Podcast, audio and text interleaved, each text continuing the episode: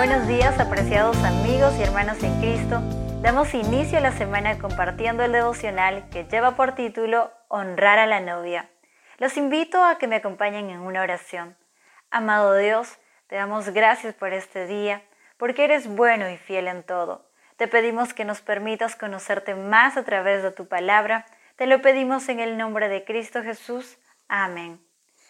Creo que en algún momento todos fuimos invitados a uno de los eventos más especiales y tradicionales en nuestra sociedad, que es la celebración de una boda, donde vemos los detalles del preparativo y la dedicación que se le puso, pero siendo sinceros, el mayor protagonismo en dicha ceremonia se la lleva la novia, cuyo vestido blanco no tiene mancha ni arruga, resplandece y emociona a sus invitados y sobre todo llena de dicha al novio. Aquella novia es amada por el novio, pues él la honra respetándola y enalteciéndola. Él ve virtudes en su amada, y aunque conoce sus defectos, él anhela pasar el resto de su vida junto a ella. En Efesios 5, 25 al 27, la Biblia dice, Maridos, amad a vuestras mujeres, así como Cristo amó a la iglesia y se entregó a sí misma por ella, para santificarla, habiéndola purificado en el lavamiento del agua por la palabra, a fin de presentársela a sí mismo una iglesia gloriosa, que no tuviese mancha ni arruga, ni cosa semejante, sino que fuese santa y sin mancha. La palabra de Dios nos muestra la magnitud del amor de Cristo hacia su iglesia enseñándonos que su amor a ella fue una entrega total que contemplaba dar su vida misma para salvarla, para santificarla, para hacerla pura y como resultado sea una iglesia gloriosa. Nuestro Señor Jesucristo fue tan cuidadoso que no dejó pasar ningún detalle, pues Él anhelaba que su iglesia no tuviese mancha, ni arruga, ni cosa semejante que la pudiese hacer ver impresentable.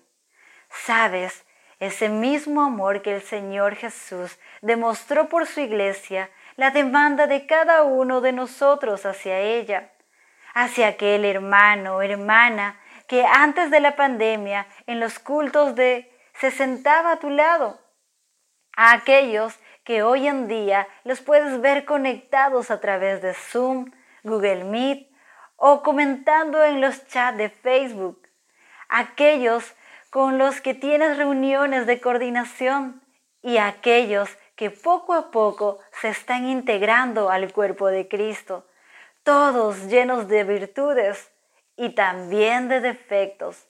Cristo, que es el novio, demanda amor hacia su novia, no aquel amor que se basa en solo sentimientos perecederos, sino aquel que se basa en decisiones y convicciones.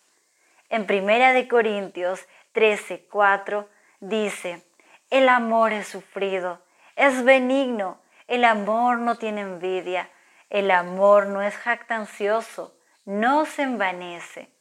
Probablemente te sea algo fácil mostrar amor a las personas de tu vínculo familiar o a los más cercanos, pero ¿Qué hay con la iglesia, la novia de Cristo?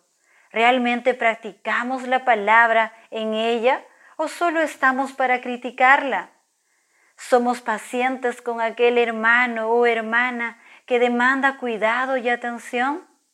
¿Realmente le hacemos el bien a aquellos que de una u otra manera nos han hecho sentir mal en algún momento? ¿Nos alegramos por el bien de nuestro semejante?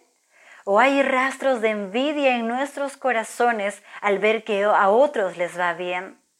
¿Qué hay con las bendiciones materiales, de conocimiento y espirituales que Dios nos ha dado? ¿Lo tenemos guardado solo para nuestro propio bien?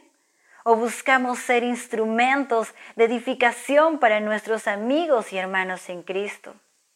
Quizás pienses que es imposible reflejar tanto amor, pero ten ánimo, en la primera parte de Primera de Juan 3:1, la Biblia dice, fíjense qué gran amor nos ha dado el Padre. lo cual quiere decir que Dios nos ha reflejado su amor cuando envió a Jesús a salvarnos. Y no solo ello, pues cuando recibiste a Cristo como tu Señor y Salvador, Él entró a morar en ti, te llenó de su amor y te impulsa a reflejarlo hacia los demás.